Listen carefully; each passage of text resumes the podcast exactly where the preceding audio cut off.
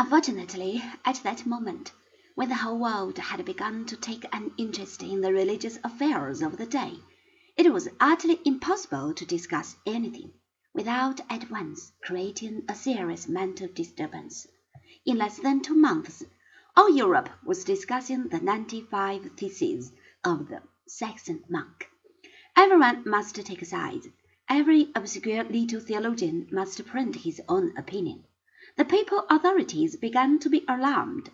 They ordered the Wittenberg professor to proceed to Rome and give an account of his action. Luther wisely remembered what had happened to Huss. He stayed in Germany and he was punished with excommunication. Luther burned the papal bull in the presence of an admiring multitude, and from that moment peace between himself and the Pope was no longer possible. Without any desire on his part, Luther had become the leader of a vast army of discontented Christians.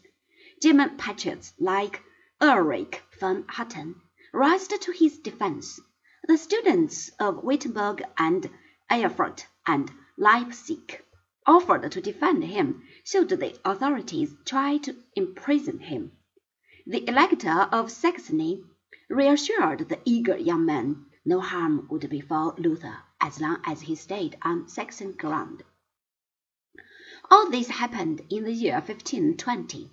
Charles V was twenty years old, and, as the ruler of half the world, was forced to remain on pleasant terms with the Pope. He sent out calls for a diet or general assembly in the good city of Worms on the Rhine, and commanded Luther to be present and give an account of his extraordinary behavior. Luther, who now was the national hero of the Germans, went.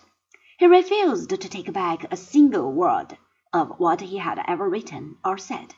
His conscience was controlled only by the word of God. He would live and die for his conscience.